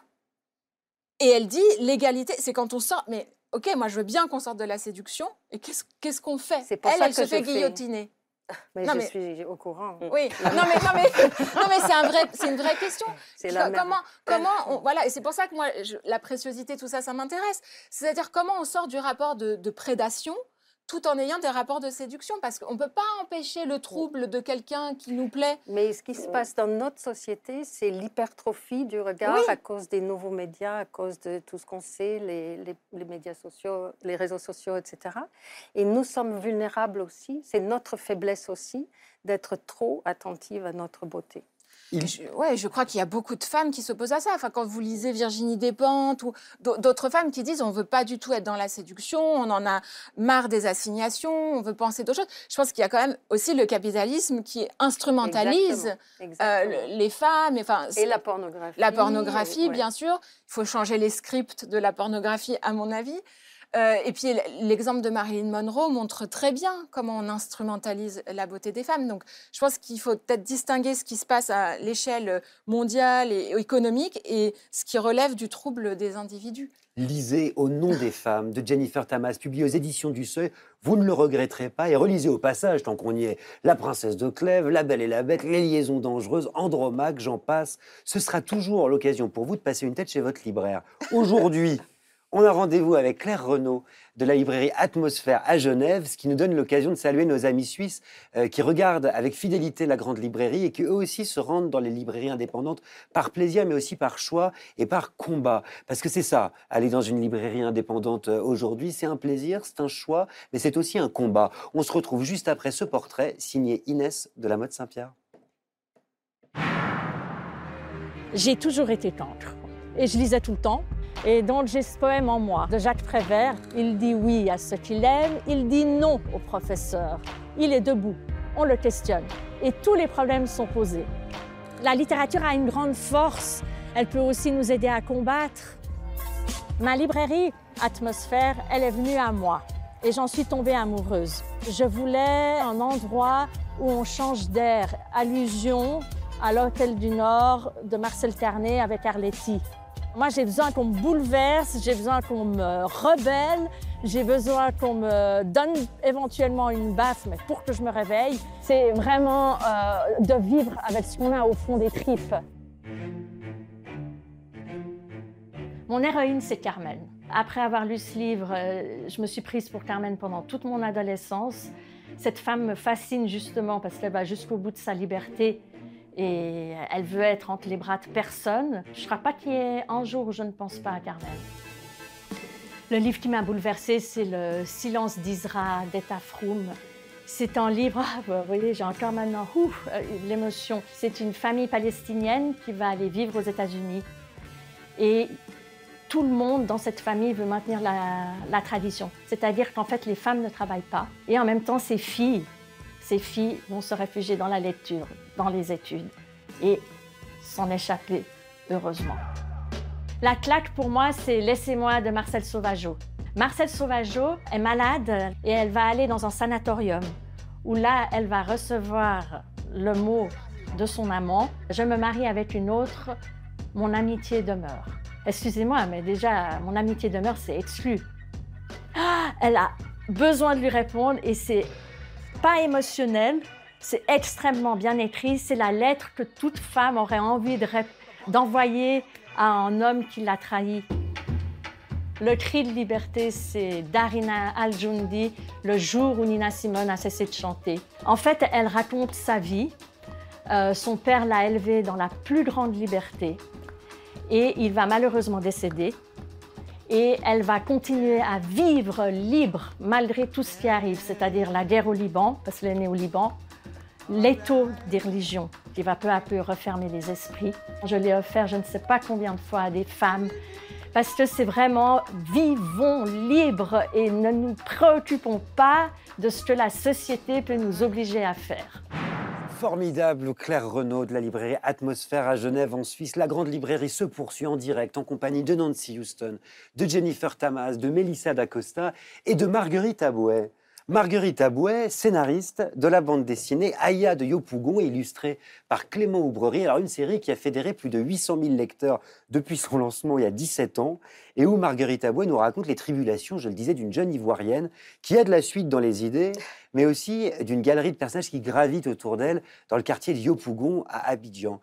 Euh, dans le tome 7, qu'on attendait quand même depuis 12 ans, on retrouve notamment Bintou, la comédienne de sitcom qui doit gérer les inconvénients de la célébrité innocent, qui est parti tenter sa chance à Paris et qui est menacé d'expulsion, Albert, dont les parents apprennent par accident l'homosexualité, et puis une femme trompée, un fils illégitime de derrière les fagots, un escroc, j'en passe et des pires, le tout dans une langue truffée d'expressions, d'idiomes, de proverbes ivoiriens sur fond de précarité étudiante et de lutte, de combat.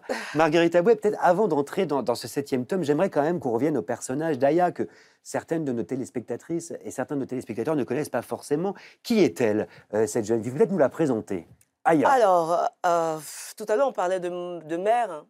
Mais en fait, Aya, c'est ma mère. Ah. Alors, moi, je- non, mais vraiment, en fait, je, moi, je- alors, contrairement euh, bah, euh, à vous, euh, j'ai une mère que tout le monde adorait. Enfin, adore toujours. Elle était parfaite, brillante, gentille, euh, jolie. Elle s'intéressait aux autres. Ah. Et, euh, et moi, c'était complètement tout le contraire. Et, euh, et quand j'étais petite, elle, elle, euh, elle a tout fait pour que je sois une vraie fille. Et euh, il fallait que je sois bien coiffée, Mm. que je me oins de, de- de crème tous les jours, et que je sois polie, et que je ne cours pas pieds nus dans, dans le quartier. Et, euh, et j'étais un peu son, son, son, petit, euh, son petit canard boiteux. Oui, c'est ce que j'aime et surtout, c'est qu'elle se mêle de ce qui ne la regarde pas. Elle se- Tout le mais, temps. Mais, par contre, euh, j'ai euh, le, le- le vivre ensemble, euh, Mm. la citoyenneté, euh, le goût du partage, tout ce que euh, euh, euh, m'ont donné, enfin, mon enfance et, euh, et mes parents m'ont impulsé le, le- le- le goût de la curiosité. Et ça, c'est ce que j'ai j'ai pris, j'ai pris de ma mère. Et euh, à partir de cette, euh, de cette ouverture, on peut découvrir dans chaque culture ce qui fait sa poésie, son charme et ses angoisses. Et, euh, et, et- et c'est vraiment ce que j'ai retenu de cette éducation que j'ai reçue de cette femme, qui, euh, cette parfaite femme. Et, et j'essaie d'être aussi parfaite qu'elle. Enfin, est-ce qu'on peut être trop curieux, Marguerite Abouet? Alors moi, je, je, je pousse les, les jeunes à être curieux. Euh, vous savez, quand on est curieux, on n'a pas peur de, de, de- de l'autre. Moi, je suis arrivée en France, j'avais 12 ans, sans mes parents. Euh, c'est parce que je venais d'un quartier où j'ai été élevée par toutes sortes de, de, de- populations, euh, des, euh, de cultures différentes, de religions différentes. Et, et j'avais déjà ce... ce,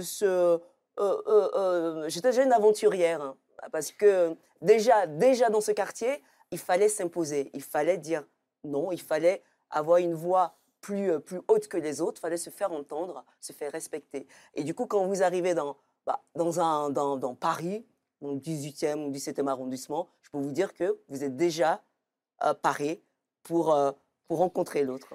Et ce qui est fou quand même, c'est que ce personnage d'Aya, c'est devenu une source d'inspiration pour énormément de gens et pour beaucoup de jeunes filles. Je me suis demandé avec quel modèle de femme, autre que votre mère, est-ce que vous avez grandi, euh, à travers lesquels vous êtes construite, Marguerite? Alors petite, j'ai euh, en fait j'ai vécu euh, tout, euh, bah, toute, enfin, toute la période de l'indépendance. Euh, et euh, bah, justement grâce à ma, à ma mère, à mes, à mes tantes, à ses voisines. Et puis euh, nous, on a eu la chance euh, d'avoir euh, enfin, avoir été élevés par des histoires de femmes. Il y a eu des grandes femmes africaines qui ont combattu euh, euh, pour, euh, euh, pour la liberté de leur, euh, de leur pays, qui, euh, qui étaient de vraies féministes, qui ont changé beaucoup euh, enfin, la condition des femmes. Euh, Awa Keïta, euh, cette, cette malienne. Il y a eu euh, Fune Mila Ramsom Kuti, la maman de, de Fela, euh, qui Ah. était aussi une femme incroyable comme ça en, euh, au Nigeria, qui a combattu euh, pendant des, des- des- années pour le, pour le droit des femmes. On a eu aussi la reine Poku, cette, cette femme qui, qui, qui était obligée de sacrifier son seul fils unique pour pouvoir sauver son peuple. Euh, plusieurs femmes euh, qui ont marché sur, euh, sur la ville de Grand Bassam, en Côte d'Ivoire, pour, pour, libérer leurs frères, leurs hommes et leurs, et et leurs fils. Donc moi, j'ai eu la chance de connaître toutes ces femmes-là petites, parce que ce sont des histoires qu'on me racontait. Moi, j'ai pas les, les petits chaperons rouges, tout ça. Je, Bah non, non, bien j'ai sûr. pas connu ça. J'ai découvert tous ces contes quand je suis arrivée. Il n'y avait pas de belles en- endormies en et des belles Bah réveillées. non, non, là, c'était plutôt, euh, c'était plutôt des, des- des histoires de femmes euh, militantes. N'empêche, euh, pardon, mais des héroïnes comme Aya dans la bande dessinée et dans la fiction en général, Marguerite Boy, il n'y en a pas beaucoup. Et il n'y en avait pas beaucoup, euh, en l'occurrence, avant que, que vous ne l'inventiez, euh, avec Clément euh, Oubrerie. Au fond, sans forcément que ce soit votre intention première, quel manque est-ce que c'est venu combler, à votre avis, euh, une bande dessinée comme Aya Alors, moi, le manque, c'était. euh, il y a, bah, je l'ai vu quand, euh, à 15, 14, 15 ans, j'étais nous. je gardais des triplés, je gardais plein de. Et à chaque fois, je racontais la même histoire. Mais justement, c'était ça, je le lisais, les, euh, la petite, les petites princesses qui sont, qui, justement, qui dorment toute la, tout le temps et qui attendent Ah bah leur voilà, petit. ils y euh, le petit c'est- comme ça j'ai découvert, moi, toutes ces, ces histoires. Et à un moment, je me suis dit, mais en fait, c'est quand même bizarre, quand même, que, que- que toutes ces femmes-là, elles, attendent, alors que euh, moi, je viens voilà, d'une culture où, justement, les femmes, elles, ont, elles se sont imposées. Et, puis, j'ai commencé à leur raconter mon histoire. J'ai commencé à leur raconter mes bêtises d'enfant. Et donc, ça, c'est j'ai une série qui s'appelle. Akissi, et c'est vraiment Oui, autobiographique parce que c'est vraiment mes bêtises d'enfant. Et, euh, et je voyais que ces enfants étaient mais super ravis, mais elle a trop de chance, cette, cette, cette Akissi. Et les parents me disaient, mais, mais en fait, c'est c'est dommage parce que ça n'existe pas des histoires comme ça. Ça, ça pose la question du personnage de fiction, euh, Jennifer Tamas, quelque part. Qu'est-ce que ça peut, un personnage? Pourquoi est-ce qu'il peut agir dans le réel? Ah non, mais Akissi, vraiment pour rebondir sur ça et répondre à votre question, c'est mes deux enfants, ils sont fans d'Akissi. Donc, euh, c'est vraiment aussi un prétexte pour faire beaucoup de bêtises. Mais c'est ça, c'est la force de- de- d'identification, je pense. C'est- C'est l'idée que. Puis surtout dans le monde de l'enfance, vous savez, euh, les enfants croient vraiment à la réalité de leurs objets. C'est-à-dire que quand ils dorment, leurs petits lapins, leurs petits nounours ont une vie à eux. Ils se lèvent, ils continuent à faire leurs choses. Donc, ils ont un monde imaginaire qui est beaucoup plus riche que le nôtre. Donc, leur lire des histoires et faire vivre la littérature dans le monde enfantin, c'est extraordinaire. Il y a des Que C'est pas vrai? C'est une bonne question. C'est une bonne question. Moi, je suis très surprise. Oui, mais moi, ça m'intéresse. Il y a des personnages de fiction qui ont changé votre vie, à toutes les quatre? Euh, bah oui, alors, euh, Dallas. Dallas, je suis désolée parce que. Mais vous à- pas à vous excuser, on a C'était tous un peu regardé une Dallas. fenêtre, euh, cette série était un peu une fenêtre ouverte comme ça sur le monde. Nous qui étions dans nos- dans d'autres quartiers au fin fond de, de, euh, bah, de l'Afrique, bah, on voit comment vivre, enfin, vivent les autres.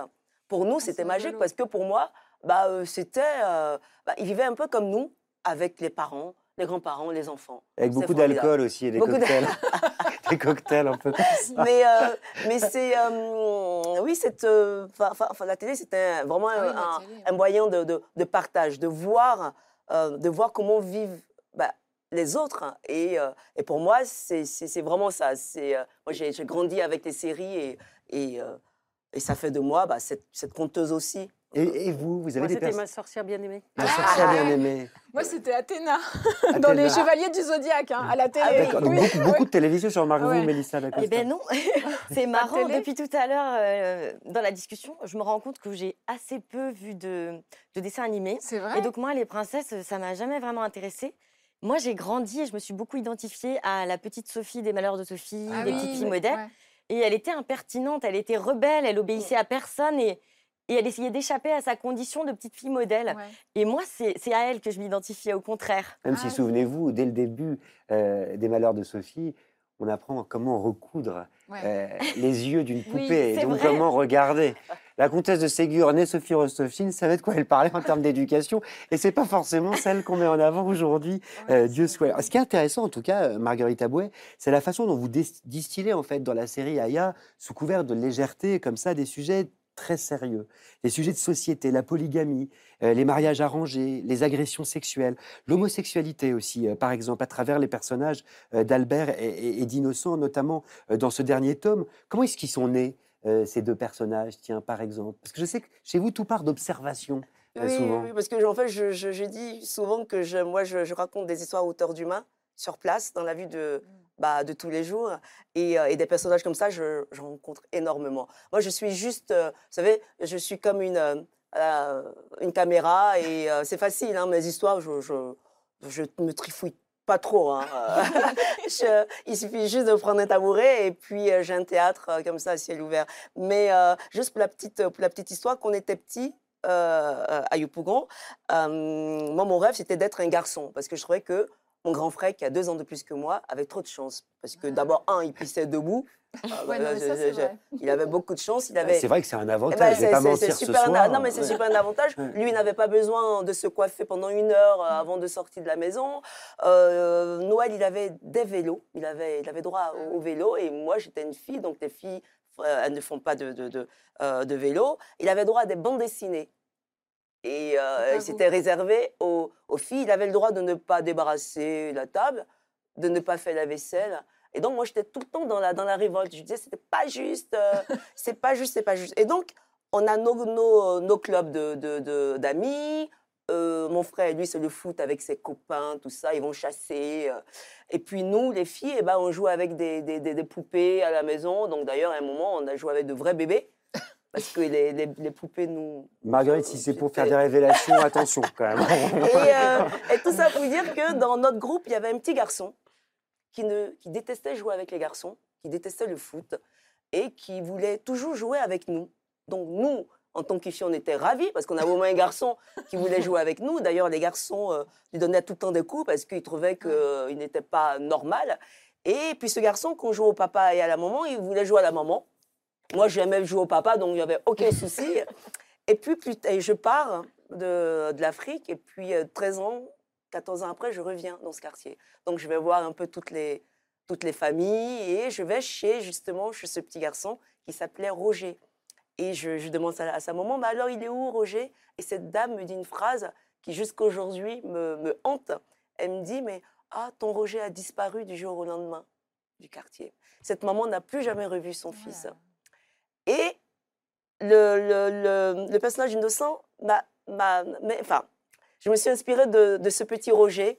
Je me suis dit, mais Roger, il a dû partir parce qu'il se sentait bah, différent et il savait qu'il ne pouvait pas rester dans ce, dans ce quartier. Mais même en dehors de- des homosexuels, donc Ino et, et Albert, il y a des personnages masculins qui ne sont pas du tout euh, selon la norme. euh, Et il y a Hervé, il y a Moussa, etc., Oui. qui sont extrêmement attachants parce qu'ils ne se sentent pas à la hauteur, parce qu'ils ils ont des pères écrasants, Écrasant, etc. oui. Et ça, c'est très très bien montré, cette difficulté de- d'élaborer d'autres euh, modèles Oui, du de, de- masculin, oui. Il y a cette idée hein, de, de- de bouleverser, de secouer, de changer des représentations. Euh, Ou- Oui, et surtout de, de, de, de, de changer un peu les, euh, toutes les mentalités, un peu. Les, euh, et, euh, et quand euh, je. Ce qui est bien avec Aya, après, ça suscite beaucoup de, de, débats. Euh, on se retrouve tous, euh, on discute, euh, hommes, femmes, sur, sur, sur, sur, ces questions. Et chacun, chacun peut dire ce qui le touche, ce qui l'énerve, ce qui, euh, ce qu'il trouve injuste. Et, et ce qui est bien, c'est que le fait que Aya soit traduit dans 17, euh, dans, dans- dans plusieurs langues, et les, le retour, les réflexions, le retour des, des, des, des lecteurs dans des pays, mais diffèrent. Et ça, c'est super. La manière dont, euh, euh, dont les, euh, les, les Européens du Nord, je parle de la Suède, de la Norvège, tout ça, décryptent les histoires sont complètement différentes de, par exemple, de l'E- de- de l'Espagne, euh, du Brésil. Et, euh, et c'est assez intéressant, justement. Quand est-ce que vous avez commencé à raconter des histoires, au fond? Bah, que depuis- vous en racontez depuis longtemps. bah, depuis petite, parce que j'ai beaucoup menti petite. Bah, en fait, je pense que raconter des histoires, c'est, mentir un peu. En fait, Ah bon? je- il faut, il faut, oui, parce que j'ai tellement fait de bêtises et il fallait, il fallait à chaque fois que je, je, ça je, je m'en sorte. qui, qui Mais autorise le mensonge. Mais Bah, c'est vrai, C'est mais une question passionnante. Merci, ça me rassure parce que je me dis, oh là là, mon Dieu, mais une dame comme, comme vous, me- me- Et surtout, dire ça. surtout, vous me lancez des perches. Quel a été à toutes les quatre votre plus gros mensonge? Je veux tout savoir. Il y en a forcément un, Nancy Houston. Je suis pas une dame, je suis une nana. J'arrive pas à être une dame, pardon. Euh, non, je peux pas vous dire le plus gros mensonge, c'est un secret. Mm, oui. On ne les dit pas, les mensonges. Ah, mais moi, je crois que je mens pas trop. hein. Ah bon Non, j'ai du mal, mais. euh, Est-ce que vous n'êtes pas encore romancière, Mélissa Dacosta Est-ce que vous ça mentez ça. Je mens si peu que mon plus gros mensonge, il date de mes 7 ans. Et j'avais pas osé dire que j'avais été punie pour bavardage. Oh, c'est tout oh là là, mon Dieu. Moi, ce que j'aime dans les histoires que vous racontez, Margarita Bouet, dans Aya, ce qui fait leur richesse et ce qui fait aussi leur intérêt, je crois, c'est la langue aussi, que vous faites exister et qui donne lieu à des dialogues qui sont extrêmement drôles euh, tout au long. Dans cette langue, j'ai remarqué quand même l'importance des proverbes. Dans la tradition africaine, quel rôle jouent les Ah proverbes? Euh, bah, elle, elle joue tous les rôles. Elle est, elle est là pour, euh, pour, euh, pour faire grandir euh, euh, l'enfant. Elle guide. Elle tranche. Elle tranche les, les problèmes. Et, et ça fait partie de, je pense que toutes les étapes de la vie d'un Africain est un peu,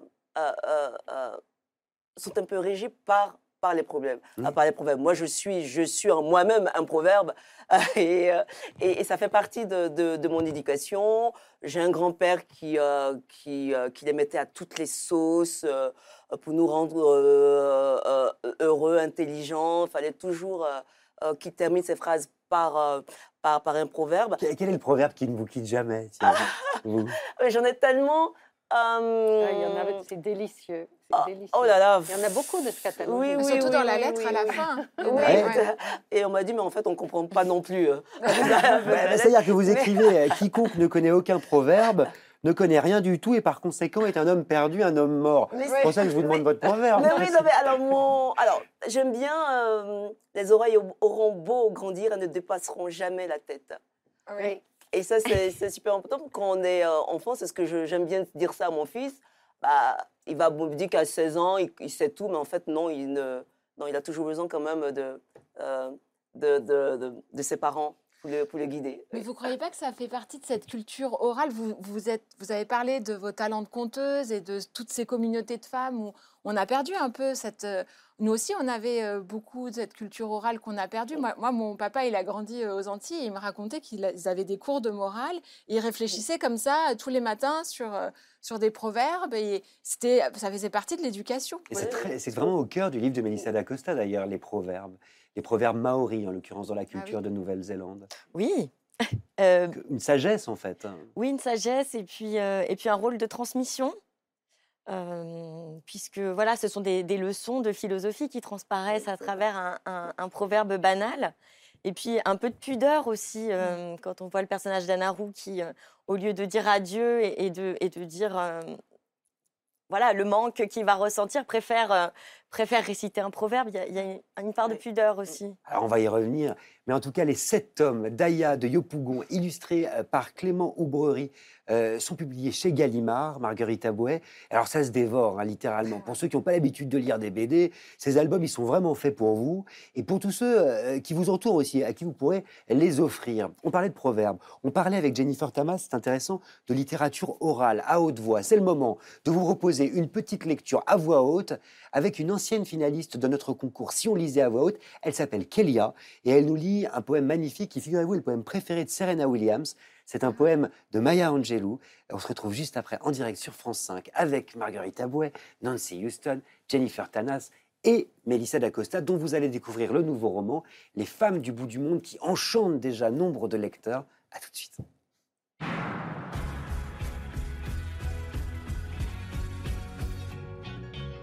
Bonjour, je m'appelle Kélia et j'ai 18 ans. Aujourd'hui, je vais vous lire Pourtant je m'élève de Maya Angelou. C'est un poème euh, très fort justement qui parle euh, de ce combat pour euh, les droits de l'homme et notamment les droits des Noirs aux États-Unis. Pourtant, je m'élève. Tu peux me faire passer à l'histoire avec tes mensonges pervers et me traîner dans la poussière. Mais, comme elle, je me soulèverai. Tout comme les lunes et les soleils, aussi sûr que les marées, tel un espoir qui se réveille. Toujours, je m'élèverai. Voulais-tu me voir briser, la tête courbée, les yeux baissés, mes épaules tombant comme des larmes, par mon âme en pleurs, diminuée Tire-moi dessus avec tes mots. Saigne-moi donc de tes yeux. Tue-moi avec ta haine, mais pourtant, comme l'air, je m'élèverai. Des taudis honteux de l'histoire, je m'élève. D'un passé pétri de souffrance, je m'élève, tel un océan noir, bondissant et immense, débordant, grossissant, je porte la marée. Abandonnant l'ennemi de terreur et d'effroi, je me lève. Dans une aurore à l'éclat merveilleux, je m'élève, apportant les cadeaux offerts par mes aïeux. Je suis le rêve et l'espoir de l'esclave. Je me lève, je me soulève, je m'élève. Quand on voit des parcours comme Maya Angelou, elle est parvenue à sortir euh, des huttes de la honte de l'histoire pour s'élever en tant qu'autrice, en tant que jeune femme qui euh, ambitionne de devenir euh, avocate. Évidemment, ça m'inspire, ça me donne envie de me dépasser et d'atteindre mes objectifs et de défendre donc, les droits de l'homme comme elle l'a fait. Magnifique poème de Maya Angelou, dont vous notiez euh, hors antenne, Nancy Houston, qu'effectivement il est publié euh, dans une anthologie chez Segers, Still I Rise en anglais, la grande librairie en direct ce soir sur France 5. Je voudrais profiter quand même de cette lecture à haute voix euh, de Kélia pour vous parler d'une opération du Centre national du livre que l'on soutient ici, qui aura lieu après-demain. Ça s'appelle le 10 mars Joli. Alors le principe il est super simple. Vendredi, il vous suffit de vous poser pendant un quart d'heure minimum avec un livre, n'importe où, sous la douche, dans le train, le métro, l'autobus, chez votre belle-mère, même en cours de littérature, on, on peut lire secrètement en cours de littérature, un quart d'heure de lecture. Vendredi, ça vous donne le temps de vous procurer les livres de mes invités du jour, Nancy Houston, Marguerite Abouet, Jennifer Tamas et Melissa D'Acosta chez votre libraire. Melissa D'Acosta, euh, que beaucoup d'entre vous connaissent en réalité, peut-être déjà sans le savoir, parce que c'est grâce à son livre Tout le bleu du ciel qu'on l'a découverte il y a 4 ans, et depuis à 32 ans seulement, elle est devenue, tenez-vous bien, la femme la plus lue de France. Ses romans s'arrachent à des centaines de milliers d'exemplaires et c'est un succès, à mon avis, amplement mérité. J'en veux pour preuve les femmes du bout du monde euh, qui vient tout juste de paraître. Alors c'est l'histoire d'une jeune Française qui s'appelle Flore et qui débarque après avoir tout plaqué pour des raisons qu'on découvrira en Nouvelle-Zélande, dans la baie de Curio, dans les Catlins, c'est-à-dire littéralement euh, au bout du monde. Elle atterrit dans un camping qui est tenu par une mère et sa fille. Il y a une tempête qui approche et aucune de ces femmes n'en est à sa première tempête. Elles vont se reconnaître petit à petit, elles vont s'apprivoiser, se découvrir, s'épauler, se faire grandir aussi, trouver une place ou trouver un élan pour avancer. Mélissa D'Acosta, j'aimerais qu'on se plonge vraiment dans ce roman, littéralement, qu'on change les lumières, juste un instant, parce que votre livre est habité par l'heure bleue. C'est le moment, juste avant l'aube et juste après le crépuscule, où toute la beauté du paysage, dites-vous, de la nature, de la vie, se révèle. Alors on est, je le disais, à l'autre bout du monde, à l'extrême sud de la Nouvelle-Zélande. Qu'est-ce que vous voyez? Alors, eh bien, je vois, je vois le, le bleu du ciel qui, euh, qui est beaucoup plus pur que, que ce bleu qu'on peut observer pendant la journée et qui n'est pas encore tout à fait sombre. Je vois évidemment l'océan austral qui s'étend à perte de vue. Euh, je vois cette, cette, cette plage de sable fin de Curio Bay et, euh, et les huîtriers variables qui partent, qui partent à la pêche et qui ont des cris stridents très reconnaissables. Des animaux aussi Des animaux, bien sûr. Il y a toujours un, un phoque ou une otarie qui, qui se prélasse quelque part ou qui se promène. Et puis, c'est comme une promesse, cette heure bleue, j'ai l'impression. La promesse d'un jour qui viendra, d'un autre jour. Oui, euh, mes héroïnes parlent beaucoup de l'heure bleue comme l'heure qui magnifie tout, qui purifie tout. On a l'impression qu'elle nettoie, euh, elle nettoie du jour qui vient de se terminer. Et il n'est pas tout à fait la nuit encore, c'est aussi un entre-deux-mondes. Et c'est à cette heure-là qu'il se passe beaucoup de choses dans le roman, puisque tout est permis à cette heure-là. Ce, ce lieu que vous venez de nous décrire, qu'est-ce qu'il vous raconte à vous? Qu'est-ce qu'il nous dit? Qu'est-ce qu'il nous somme de nous souvenir aussi? Ce lieu, je pense que. Alors, je, je l'ai connu, euh, je l'ai connu dans, la, dans la réalité lors d'un voyage, et, euh, et je trouve que c'est un lieu qui nous apprend l'humilité, euh, parce que c'est. parce que c'est un lieu euh, où on bah, trouve on de a des nombreuses. photos. Ça. On a des photos je de Mélissa en. Nouvelle-Zélande, vous me connaissez. Je suis allé les Sans chercher. maquillage. C'est un, oui, c'est un lieu où se trouvent de nombreuses espèces animales euh, en voie de disparition qui sont extrêmement protégées, donc le dauphin Hector, le- Oui. les manchots aux yeux jaunes, euh, les otaries à fourrure. Et, euh, et on fait tout pour les préserver. Et l'homme doit se faire minuscule, tout petit. Et je trouve que ça apprend. C'est une grande leçon d'humilité.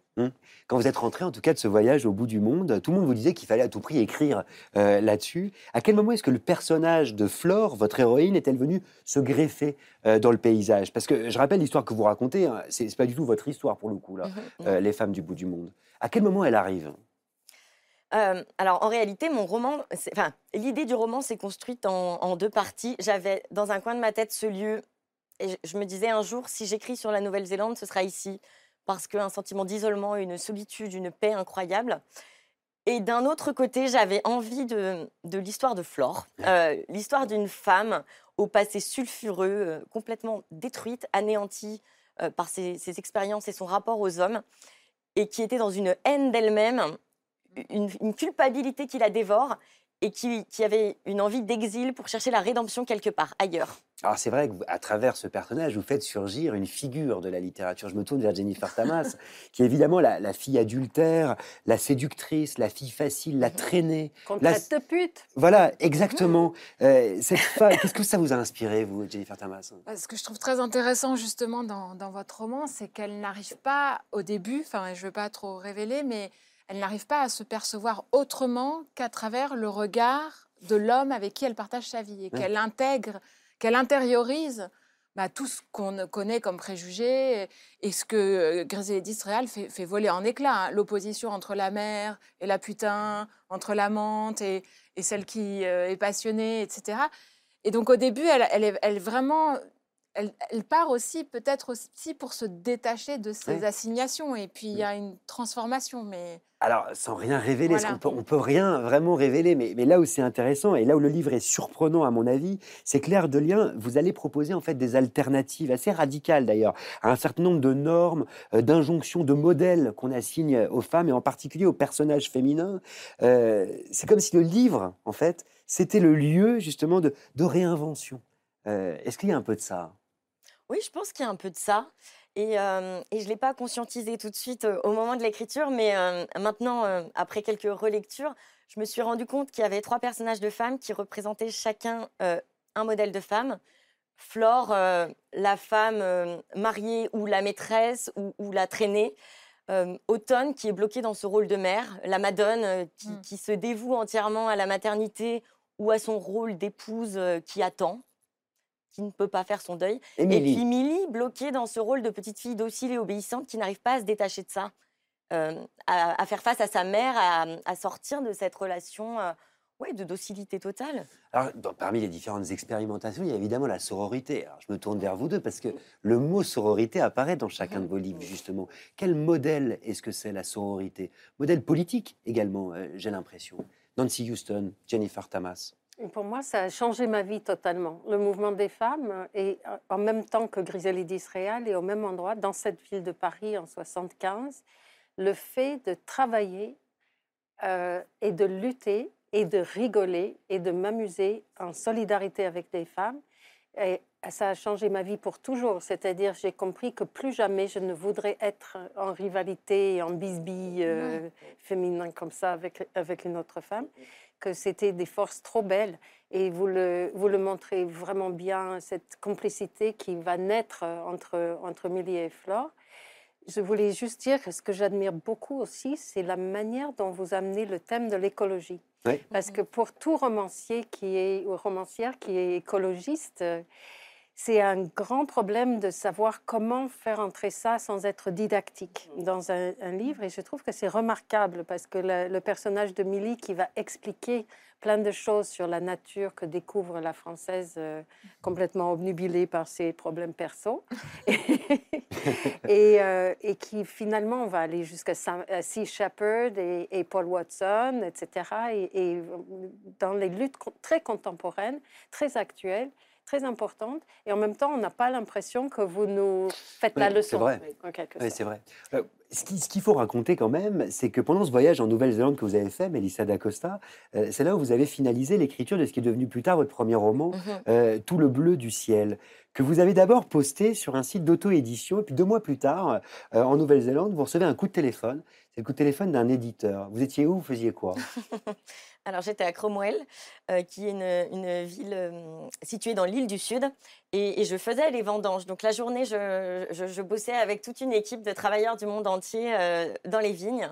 Et puis le soir, on se réunissait tous ensemble, on partageait un dîner euh, sur un terrain de camping et on vivait dans nos véhicules. Et là, vous recevez un coup de Et fil. là, je reçois un coup de fil. euh, il était le matin à Paris, il faisait nuit chez nous, donc on était presque à la frontale dans notre van. C'était et, pas euh, la même saison non plus, comme Non, vous le non, j'étais, euh, j'étais, voilà.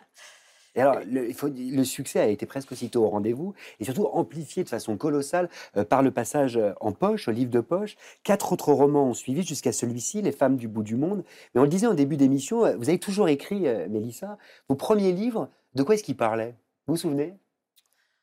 Euh, alors, toute, toute petite, j'étais plutôt dans vraiment l'imaginaire, euh, le fantastique. Vous écriviez déjà toute, toute J'écrivais, petite? oui, oui, oui, j'ai commencé à écrire à 7 ans. Alors, des, des poésies d'abord, puis, euh, puis des petits contes illustrés pour enfants. Et, euh, et ensuite, euh, voilà, j'étais bercée dans l'univers Harry Potter, donc j'étais plutôt dans le fantastique. Ça veut dire quoi? Ça veut dire que vous avez carrément écrit un nouveau tome d'Harry Potter mais oui, mais oui, dans lequel j'étais une héroïne. Mais quelle en était l'histoire, Mélissa? Qu'est-ce qui se passait? Oh, je me rappelle même plus très exactement. Il sortira jamais, Elle, rassurez-moi. Ah, on elle sait dit jamais. qu'elle ne ment pas. Quelle inspiration est-ce que ça a été pour vous, une autrice justement comme J.K. Rowling? Euh, bah, son parcours, son parcours exemplaire, euh, rien ne la destinait euh, à connaître un succès mondial et fulgurant. Euh, elle était dans une extrême pauvreté, euh, extrêmement isolée aussi, euh, dans un moment de sa vie en tant que femme où elle était un petit peu anéantie quand elle a écrit ça. Et je pense que c'était une évasion pour elle. Et moi, j'ai toujours vécu euh, l'écriture comme euh, une façon de s'évader d'un quotidien, d'une réalité et d'en vivre un autre. Parce que quelle place est-ce qu'ils avaient les livres dans votre famille? Euh, j'étais, euh, j'avais une maman qui nous a toujours beaucoup lu, beaucoup lu de livres, donc j'ai toujours associé le, la lecture à un plaisir, Mm. à un moment particulier d'échange, de partage.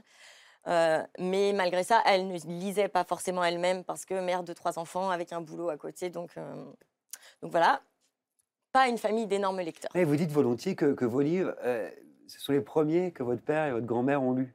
Tout à fait. Oui, oui. J'ai trouvé Oui, ça oui, bouleversant. oui, les ça. premiers romans qu'ils ont lus, oui, oui. Qu'est-ce qu'on ressent, au fond, quand on est lu par quelqu'un de sa famille, par quelqu'un de si proche Alors, c'est- plus difficile d'être lu par quelqu'un de très proche, puisque ils nous connaissent et ils essayent de faire des liens euh, avec eux, avec nous, notre vie privée. C'est peut-être plus facile d'être lu par des inconnus, mais c'est très fort, c'est très fort. Je vois Marguerite Abou à qui c'est, là. Qu'est-ce que c'est que cette histoire? Bon, bah, de toute façon, mon- père m'a dit, mais non, mais comme tu laisses un, un travail normal où tu es assis derrière un bureau pour faire des dessins pour enfants. Euh, il n'a jamais accepté euh, que, je, euh, que je fasse ce métier. Et vous, Nancy Houston?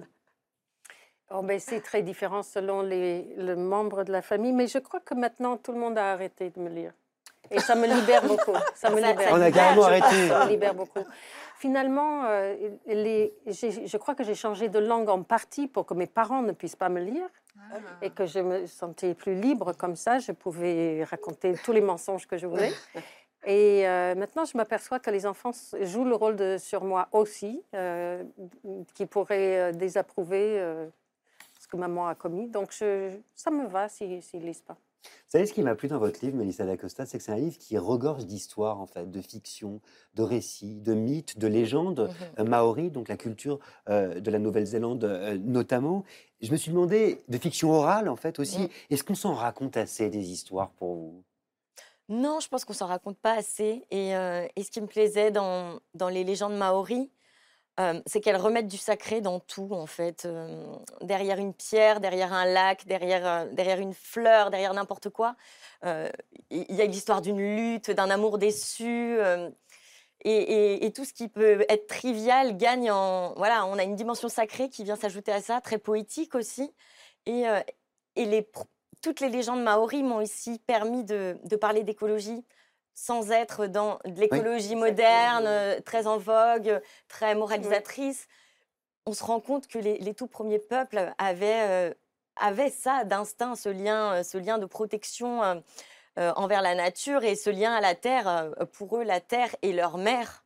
Et donc, euh, donc il y a un vrai lien de respect. Et à chaque fois, c'est un catalyseur de dialogue, j'ai l'impression, Oui. chez vous. On raconte une histoire et puis on en parle ensemble autour. euh, Oui, c'est c'est toujours des moments de partage. euh, C'est toujours des moments de partage dans mon roman, en effet, qui réunissent et qui, qui donnent l'impression de vivre quelque chose de. Pourquoi on a l'impression aujourd'hui qu'on ne peut plus dialoguer, justement Euh, Entre hommes et femmes, notamment, mais pas seulement.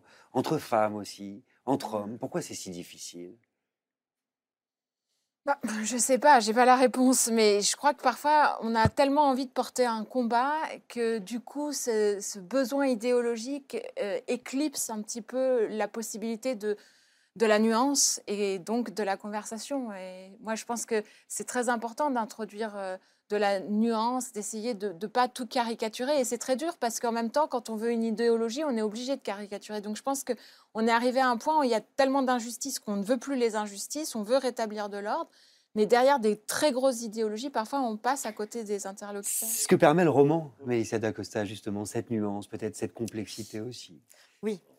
Il faut lire à tout prix Les femmes du bout du monde de Mélissa d'Acosta en librairie et en bibliothèque aussi. C'est publié chez Albin Michel. C'est un livre assez surprenant. Je le disais, moi, qui, par sa radicalité notamment. Et c'est déjà un immense succès. Alors il faut se quitter maintenant, malheureusement. Mais pas avant que l'une de vous prenne ma place pour conclure l'émission. À qui je vais demander Marguerite? Abouet, à ma gauche. Est-ce que vous êtes d'accord? Avec plaisir. Droit dans les yeux pour un texte inédit. Je vous la rends. Vous me la rendrez, je ne sais pas, après tout. Pour un texte inédit que vous nous avez écrit pour la Grande Librairie. Merci. Hop. Allez, on est bien.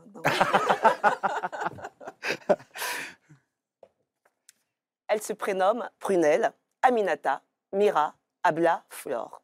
Elles ont 7, 9, 13, 14, 15 ans et plus. Elles ne feront pas partie de ces 14 millions d'adolescentes qui deviennent mères chaque année dans le monde.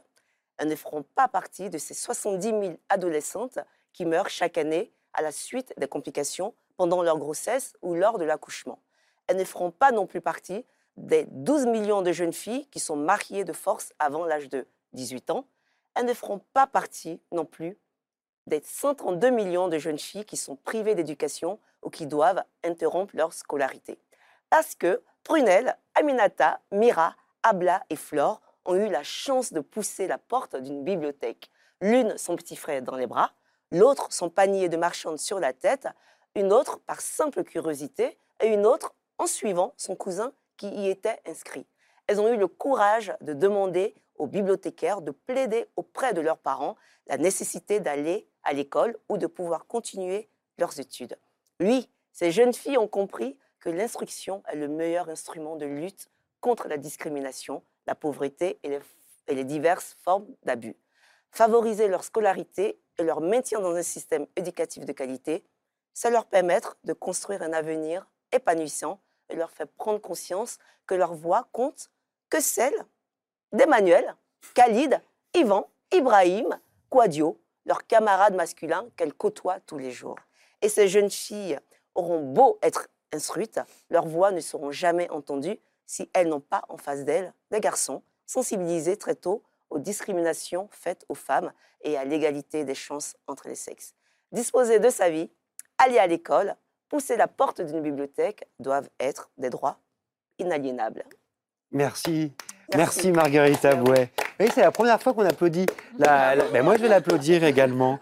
Merci à mes invités ce soir également. Nancy Houston, Jennifer Tamas, Melissa D'Acosta. La Grande Librairie, c'est fini pour aujourd'hui, mais merci beaucoup de nous avoir suivis. On se retrouve la semaine prochaine avec Philippe Dian, Lydie Salver, Alice Zeniter et le grand romancier américain Bret Easton Ellis, dont on attendait le nouveau roman depuis 13 ans. Ça s'appelle Les Éclats. C'est une merveille et c'est aussi un événement. À mercredi prochain. Lisez bien.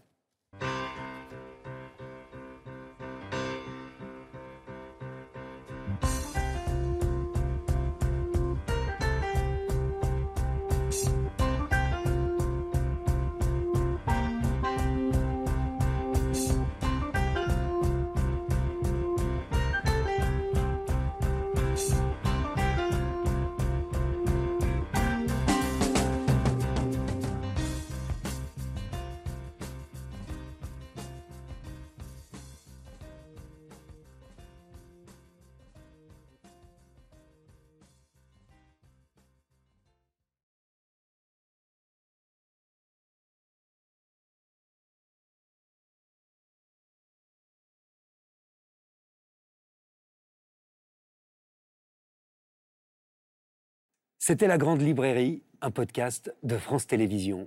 Si ça vous a plu, n'hésitez pas à vous abonner pour ne rien louper. Vous pouvez aussi retrouver les replays des émissions en vidéo sur France.tv.